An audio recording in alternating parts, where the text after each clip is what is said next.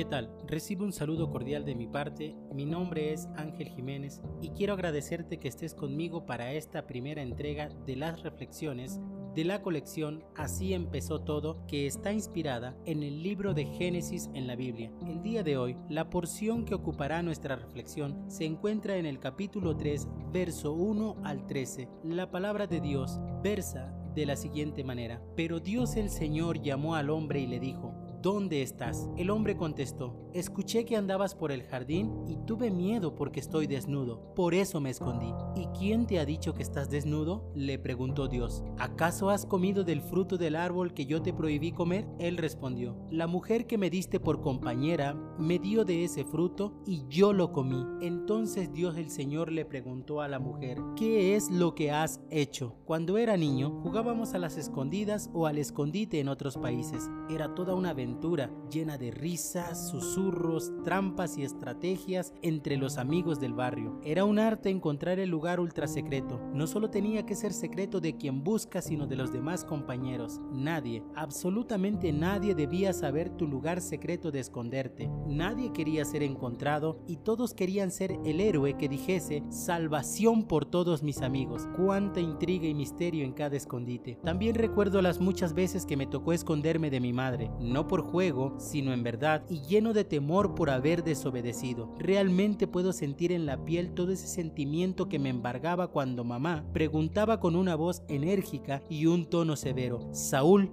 ¿Dónde estás? No sé si solo mi madre era una especie de vidente o adivina, pero siempre sabía encontrarme. No hubo, si la memoria no me falla, una sola vez en que ella no me hubiese encontrado. Todo ese sentimiento de terror y horror que me agolpaba me consumía tanto, porque una vez encontrado, tendría que responder a otra pregunta. ¿Qué has hecho? El relato que hoy ocupa nuestra reflexión tiene este juego de esconderse y ser encontrado. Conlleva en sí mismo este desafío de ser confrontado por semejantes preguntas. ¿Dónde estás y qué has hecho? El escenario del evento es el mítico jardín del Edén. Dios creó al hombre y a la mujer y los puso para que cuiden y disfruten de su creación. Se les permite hacer de todo y comer de todo, con la excepción de comer del fruto que representa el conocimiento del bien y del mal todo está dispuesto, todo lo que Dios creó es bueno y bueno en gran manera. Y el hombre, en todo lo creado, es el único privilegiado en haber sido hecho a imagen y semejanza del que todo lo hizo bueno. Y entonces ocurre la intervención de aquel quien se ha constituido como enemigo de la humanidad y que en el libro sagrado es identificado como la serpiente antigua, el engañador, el tentador, el acusador o Satanás, a quien se le identifica como más astuta que todo lo creado. Así leemos, la serpiente era más astuta que todos los animales del campo que Dios el Señor había hecho, así que le preguntó a la mujer, ¿es verdad que Dios les dijo que no comieran de ningún árbol jardín? Podemos comer del fruto de los árboles, respondió la mujer, pero en cuanto al fruto del árbol que está en medio del jardín, Dios nos ha dicho, no coman de ese árbol, ni lo toquen, de lo contrario morirán. Pero la serpiente le dijo a la mujer, no es cierto, no van a morir,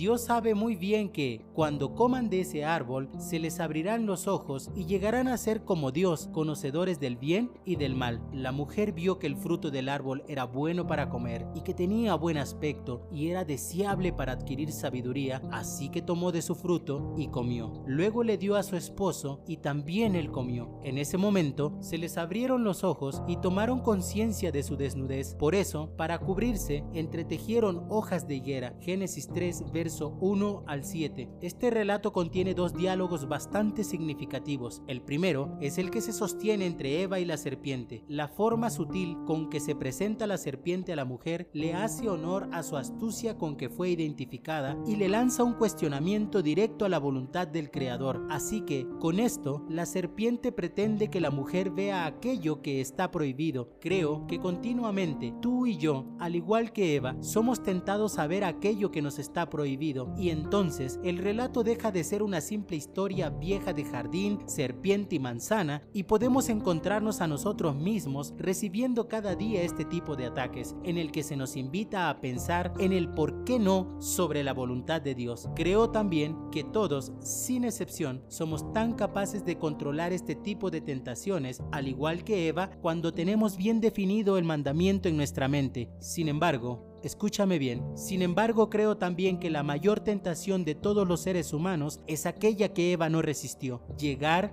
a ser como Dios. Es cierto, a todos nos encanta la idea de ser como Dios. Tal vez te incomodas o tal vez eres indiferente a esto. Seguramente estarás negando que tú has querido ser como Dios o tal vez me entiendas porque eso ocurre cuando nosotros decidimos sobre lo que es bueno y lo que es malo. Cuando guiados por la arrogancia y el deseo de hacer todo aquello que queremos, sacamos de nuestra vida a Dios y a su voluntad y terminamos haciendo todo aquello que nos viene en gana. Eva y Adán comieron y con esto se enfrentaron a la única realidad que verdaderamente importa, hacer lo que está prohibido por Dios avergüenza. Y entonces ocurre algo verdaderamente revelador en cuanto a Dios y su carácter. Algo que llama nuestra atención aquí es el hecho de que Dios siempre busca al hombre, Dios prepara siempre un tiempo y un lugar de encuentro. Esto ha sido así desde siempre, aun cuando nos escondemos y aun cuando nos extraviamos en nuestra desobediencia, puedes contar con que Dios siempre vendrá a buscarte. Así leemos, cuando el día comenzó a refrescar, oyeron el hombre y la mujer que Dios andaba recorriendo el jardín, entonces corrieron a esconderse entre los árboles para que Dios no los viera. Génesis 3, verso 8. Con esta imagen de tentación y desobediencia, nos enfrentamos a nuestra reflexión en el segundo diálogo, justo en el momento en que Dios confronta a la pareja con semejantes preguntas. ¿Dónde estás y qué has hecho? Cualquier persona, creyente o no creyente, conoce una verdad importante a saber aquí. Dios lo sabe todo. Y entonces nos saltan unas preguntas partiendo de esa verdad. Si Dios lo sabe todo, ¿por qué entonces pregunta ¿dónde estás? ¿Acaso no es Dios y lo sabe todo? ¿No podía solo aparecer al lado de Adán en el árbol que se escondió? ¿Lo sabe o no lo sabe todo? ¿Qué es lo que realmente pretendía con semejante pregunta? ¿Dónde estás? En mi opinión, esta es una pregunta bastante fácil de responder si está puesta en labios de cualquier persona, pero ¿qué si es Dios quien pregunta? Piénsalo por un momento y verás que ya no es tan fácil como parece, porque es obvio que a Dios poco le interesa el lugar geográfico en que nos encontramos, pero la pregunta intenta que tanto tú como yo reflexionemos en cuanto a dónde estamos, pero en relación a Dios. Adán se escondió en el primer árbol que encontró por la vergüenza que le ocasionó la desobediencia. Cuando yo escuché esta pregunta de parte de Dios, me encontré a mí mismo no detrás del primer árbol, sino que había huido muy adentro del bosque, escondiéndome de su presencia por mis muchos males.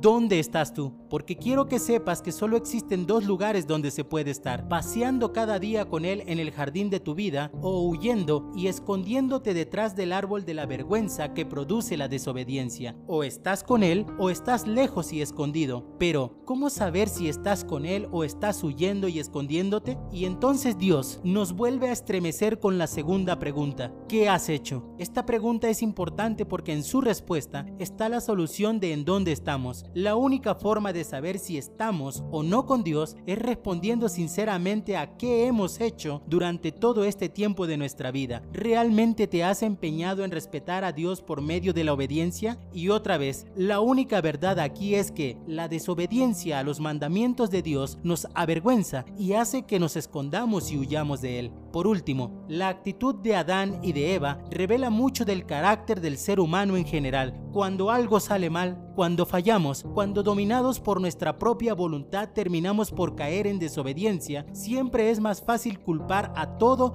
y a todos. La mujer que tú me diste por compañera me dio de ese fruto y yo lo comí. La serpiente me engañó y comí. Esas fueron las respuestas de Adán y Eva a las preguntas más antiguas que Dios le haya hecho a un ser humano dónde estás y qué has hecho. Creo que es tiempo que tomes tu lugar en este relato, que sepas que Dios no cesa de buscarte y que ahora que te ha encontrado es necesario que respondas a estas preguntas. Tienes que saber que no puedes ir por ahí escondiéndote pensando que nunca vas a responder. Tómalo como quieras, solo debes estar convencido de que tarde o temprano, en el momento menos pensado, Él te encontrará. Para pensar y compartir, Dios te ha encontrado para que respondas a estas preguntas que resuenan desde donde empezó todo. Te animo a que respondas con toda sinceridad y que por ningún motivo, por ningún motivo tomes la actitud de culpar a todo y a todos por lo que has hecho y por estar lejos de Dios. Sé responsable contigo mismo frente a Dios cuando pregunta,